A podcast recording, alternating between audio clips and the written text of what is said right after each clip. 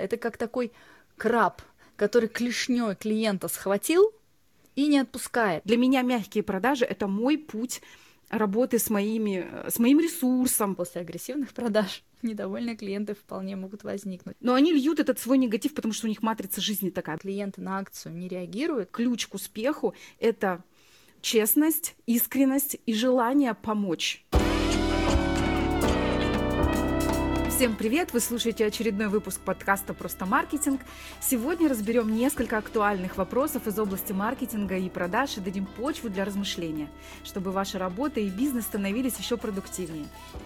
И с вами, как всегда, Екатерина Чемизова, которая больше 15 лет работает с блогерами и знает все фишки соцсетей вдоль и поперек, и Анастасия Беляева, маркетолог с многолетним опытом, специализирующийся на формировании и продвижении брендов. И сразу предлагаю перейти к первому вопросу. Какие продажи, мягкие или агрессивные, приносят лучший результат? Катя, поделись своими наблюдениями. Ну, для начала, наверное, надо разобраться с понятиями. Что ты вкладываешь в понятие мягких продаж и что в понятие агрессивных продаж. Это э, какой-то концепт, э, это эмоциональная составляющая или это какой-то скрипт. Ну, если говорить про меня, например, то для меня мягкие продажи — это когда мы понимаем потребности своей целевой аудитории, а, мы выявляем какие-то явные или скрытые потребности и как бы ведем по а, продажам да, свою аудиторию. Это такой долгий прогрев, если мы говорим про там, блогерскую активность или даже про B2B, B2C бизнес в социальных сетях, когда мы прогреваем, когда мы с помощью контента готовим человека к покупке.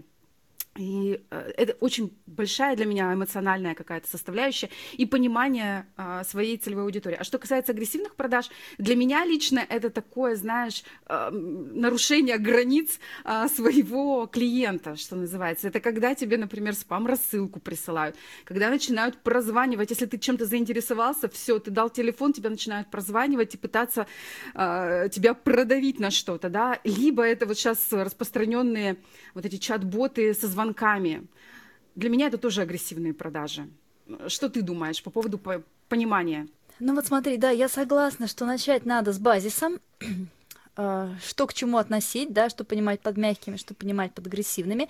Я с тобой полностью согласна. Я думаю, что большинство аудитории которая нас слушает, именно так и понимает разницу, да, между мягкими, вроде как такими экологичными, и агрессивными, как ты сказала, навязчивыми. То есть такое навязчивое донесение с целью тебя дожать. Все, вот я думаю, что понимаешь, ты все правильно говоришь. Но вот вообще, а, я тут покопалась в классике, в основах, скажем так, жестких продаж.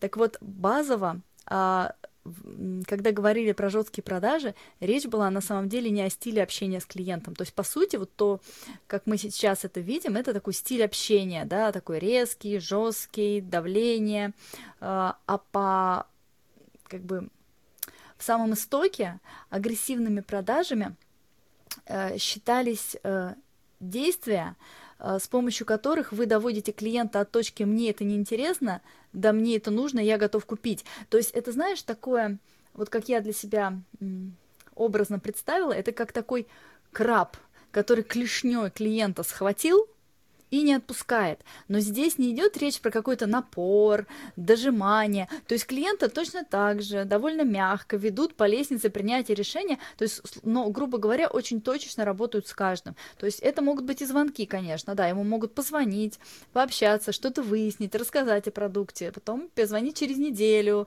ну и так далее. Но суть в том, что там изначально прессинг не предполагался. То есть э, логика была в том, что э, тогда еще соцсетей не было, они так развиты не были, и логика была в том, что ты сначала знакомишь э, клиента с продуктом, uh-huh, да, uh-huh. доступным тебе способом, и как бы дальше ты его не упускаешь из своего фокуса, то есть ты, э, там, не знаю, вплоть до того, что, ну, раньше вообще агенты приходили на дом, да, ну, особенно на Западе это было распространено, стучали в двери, начинали что-то рассказывать, и вот там как бы суть жестких продаж была агрессивных, Это вот именно когда ты взял клиента, и ты его уже не отпускаешь. Ты там их знаешь всех своих наперечет, и твоя задача вот его прогреть до того момента, пока он не купит.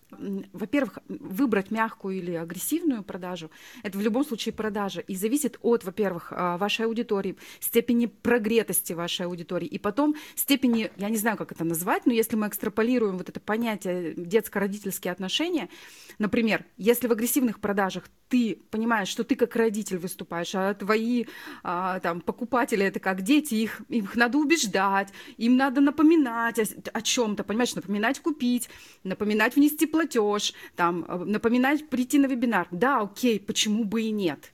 Ну, а если смотри. твои продажи, там, не знаю, у тебя блог там, и у тебя, э, там, не знаю, взрослые, условно говоря, да, сидят там такие же, как ты, да, взрослый-взрослый, предположим, то с другой стороны, понимаешь, мотивация и манипуляция имеют один корень.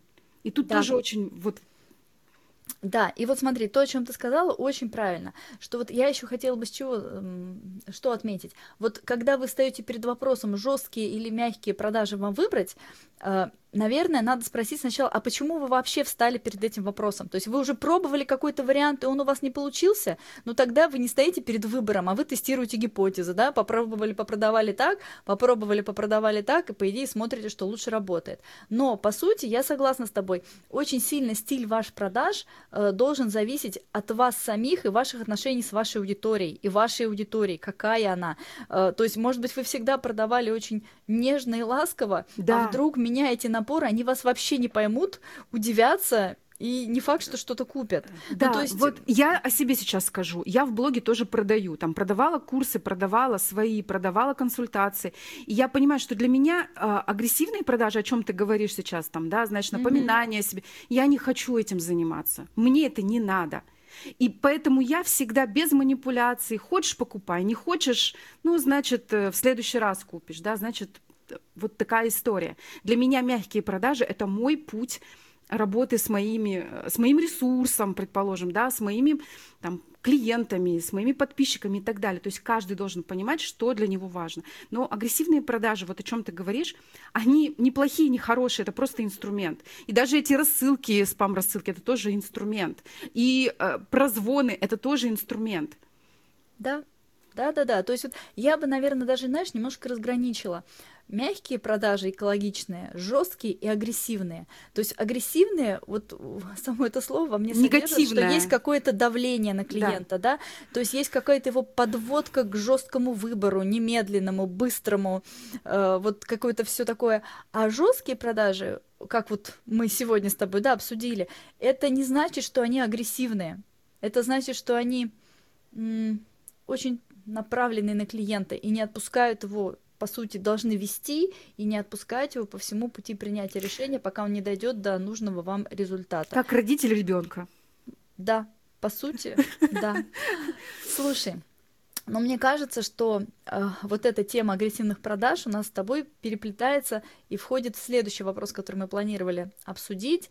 Это работа с возражениями и недовольными клиентами, как с ними общаться. А я могу предположить, что после агрессивных продаж недовольные клиенты вполне могут возникнуть. Почему? А, вот, кстати, знаешь что? Мне как мысль, которую хотела сказать, не сказала.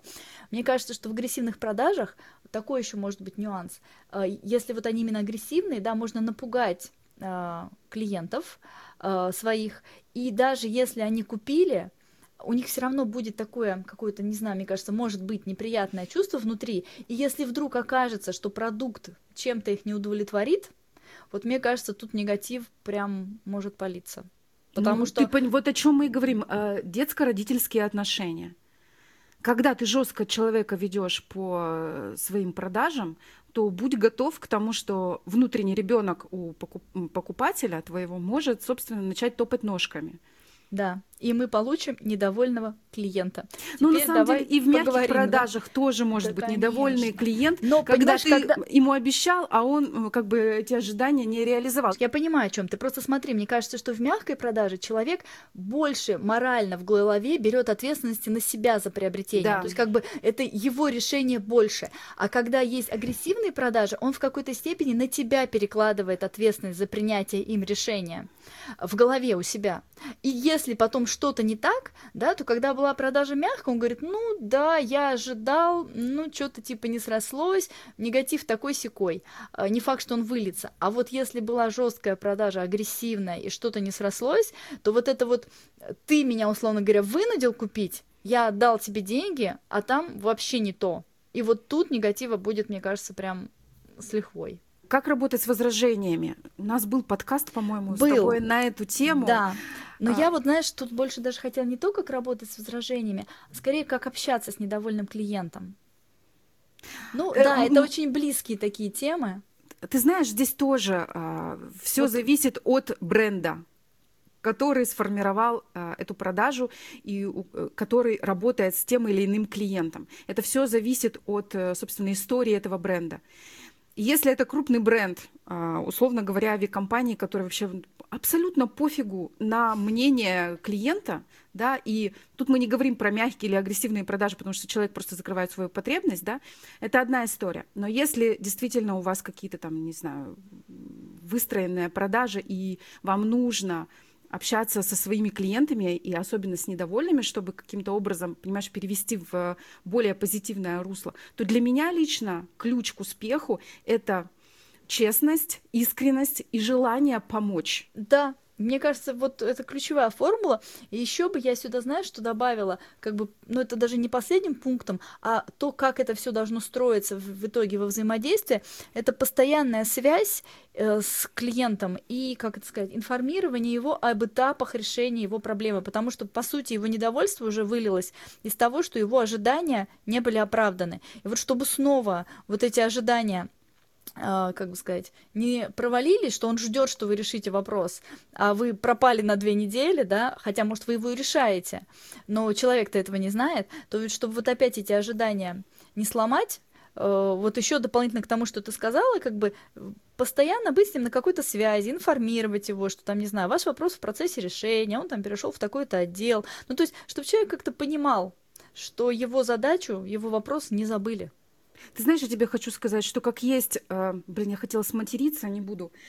Блин, синоним. Э, есть отвратительные э, клиенты, есть отвратительные вообще-то продавцы. А, отвратительные клиенты, которые, понимаешь, они живут в своей реальности, и они не понимают, о чем ты вообще говоришь, и что ты от них хочешь. А ты хочешь какой-то конкретики, чтобы разобраться в вопросе, да, и помочь. Но они льют этот свой негатив, потому что у них матрица жизни такая. Блин, давайте будем честными. И есть такие же отвратительные, блин, блин я все-таки сматерюсь, ебанутые а, продавцы, которые пытаются свалить свой косяк на покупателя. Вот совершенно недавний случай. Мы уезжаем сейчас в путешествие, да.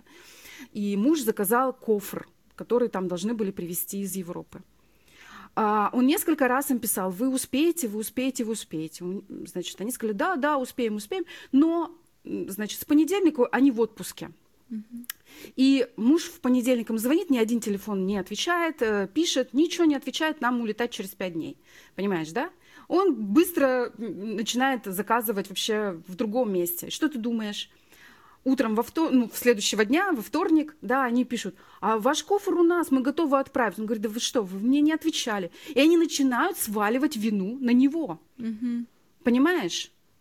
Это просто э, для меня это вообще какое-то э, настолько отвратительное коммуникация с клиентом, что, конечно же, муж мы всем своим знакомым расскажем. Это очень такой локальный бизнес, да, он mm-hmm. не широкий, это музыкальные инструменты, это, знаешь, не по широкой продавать. И когда ты в своем вот этом маленьком бизнесе делаешь вот такую репутацию, это отвратительно. Ну, в итоге, я так понимаю, он в другом месте заказал. Да, да, конечно. А там просит другом... сделать возврат да, средств, я так понимаю. Но он же оплачен у него уже был или еще нет? Нет, он не а. был оплачен, слава богу. Все понятно. То есть он Но просто они отказывается про, от они заказа. Про, отказывают, да, он отказался от заказа. Понятно, что они оказались в минусе. Mm-hmm. Но сам факт вот этого диалога, который он мне показал, что они пытались свалить вину на него, понимаешь, это, это просто фантастика. Ну, это продавец в позиции ребенка. Поставила Настя диагноз. Окей, ладно. Друзья, сейчас будет минутка дополнительной и важной информации. Хочу поделиться новостью о новом проекте, который мы успешно протестировали и запустили вместе с Настей. Сейчас коротко расскажу о нем. Это консультирование в формате эксперт-группы, когда мы с Настей объединяемся для разбора вашей ситуации, поиска слабых мест, причин упущенных продаж, проблем в коммуникационной стратегии и выработки рекомендаций по улучшению вашего проекта. Группа подразумевает поочередный разбор кейсов нескольких участников. Проходит раз в месяц с предоставлением записи встречи. Отзывы первых участников подтверждают эффективность такой работы, ведь вы получаете пошаговый план по улучшению своего проекта и учитесь об других людей. До конца 2023 года стоимость участия в эксперт-группе 15 тысяч рублей. Чтобы понять, подойдет ли вам данный формат, заполните заявку. Ссылка уже есть в описании подкаста и мы расскажем подробности. А теперь возвращаю вас к прослушиванию выпуска.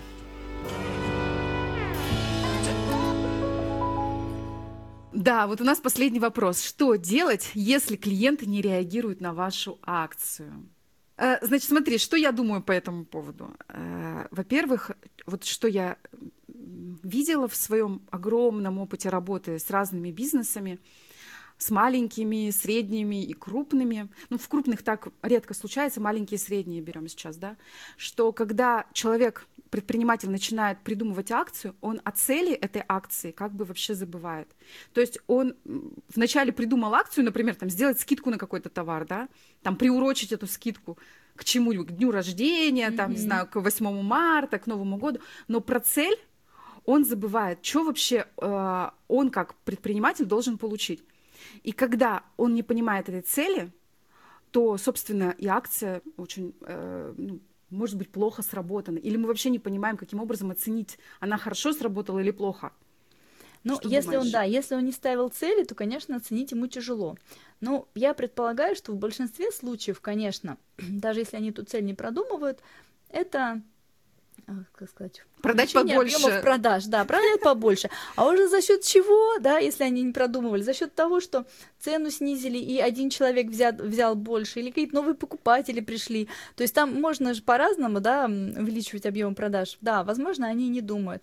Но вот из чего? Подожди, ну подожди, цели бывают абсолютно бывают разные. разные. увеличение да. среднего чека, конверсия, да. стимулирование продаж, повторная прокупка, укрепление увелич... лояльности, да, привлечение новых клиентов да. за счет этого увеличения. Сокращение товарных продаж. остатков. То есть, в принципе, дофига целей. Конечно. Если мы просто ставим себе цель продать побольше, неважно какими а ресурсами, может быть, это знакомство как. с новым продуктом.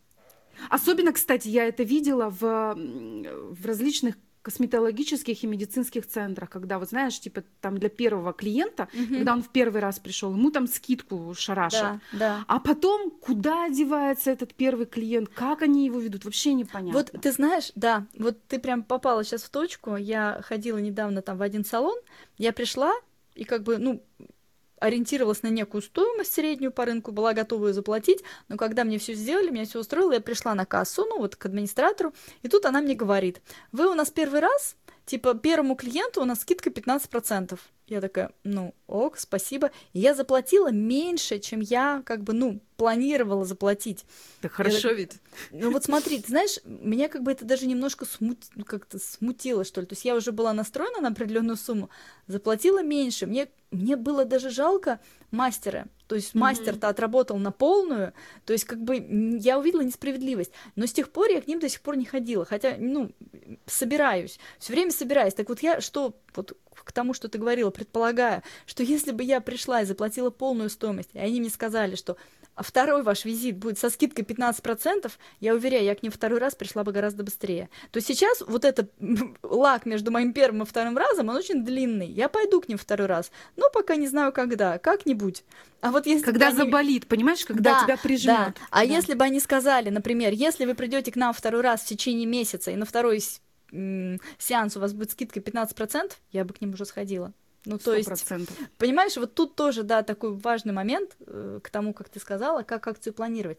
Но вообще, если вот мы говорим про средний, малый бизнес, и клиенты на акцию не реагируют, ну, мне кажется, надо искать причины поочередно, что там, той ли аудитории рассказали, донесли ли вообще аудиторию, э, связана ли эта акция с той болью, которая есть у аудитории, да, э, там воронка могла не сработать, сроки акции, не знаю. Частотность, только... частотность. И частотность. И люди только узнали, да. собрались покупать, а она уже закончилась. Да. Э, или, например, я не знаю, акцию направили на привлечение новых клиентов, там, придумали какую-нибудь механику, отметь трех друзей, не знаю, сделай репост, что-нибудь, ну, слишком сложная механика, то есть или люди не хотят ее делать, или из-за того, что есть какие-то технические сложности, не делают. Ну, то есть надо покопаться, по идее, на каждом этапе и понять. И, как ты правильно сказала, оценить эффективность акции можно, если ты изначально понимал цель.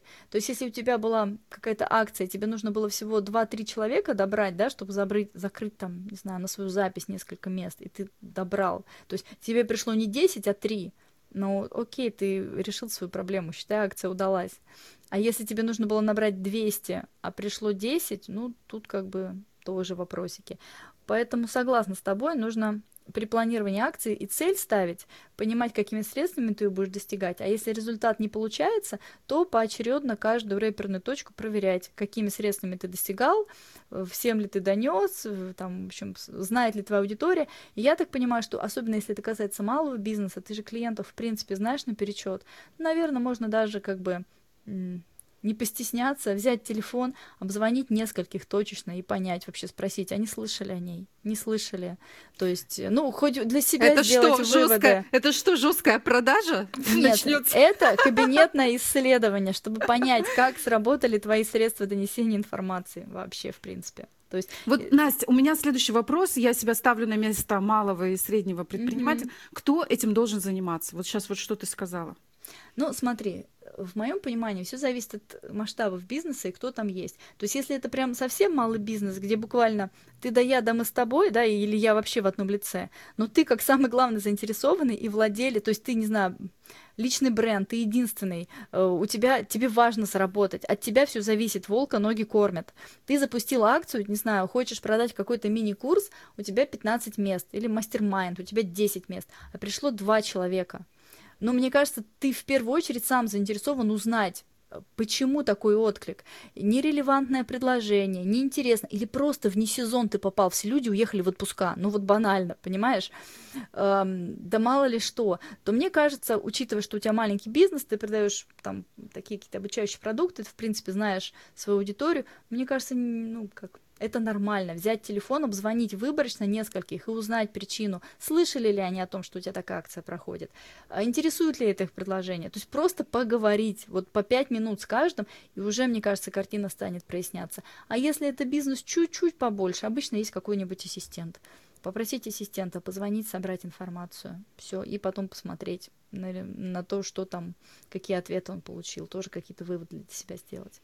То есть вот я а ассистент такой послушал наш подкаст про границы с тобой и скажет, а вы нарушаете мои границы, мне за это не платят, понимаешь? Ну тут вопрос, конечно, какие условия Шучу. работы у ассистента, да. но мне кажется, вот ассистент это вот как раз именно про ассистента. Да, Он согласна, делает все от и до, и вещи химчистку может, и текст транскрибировать, и позвонить, то есть и, и записать куда-то и, в общем, собаку к ветеринару отвезти, условно говоря. Это как я недавно общалась с одним блогером, и он сказал, что у него есть два ассистента один ассистент занимается решением его личных вопросов, ну, там, вплоть, там, не знаю, записать собаку к ветеринару, отвезти ее, вызвать сантехника.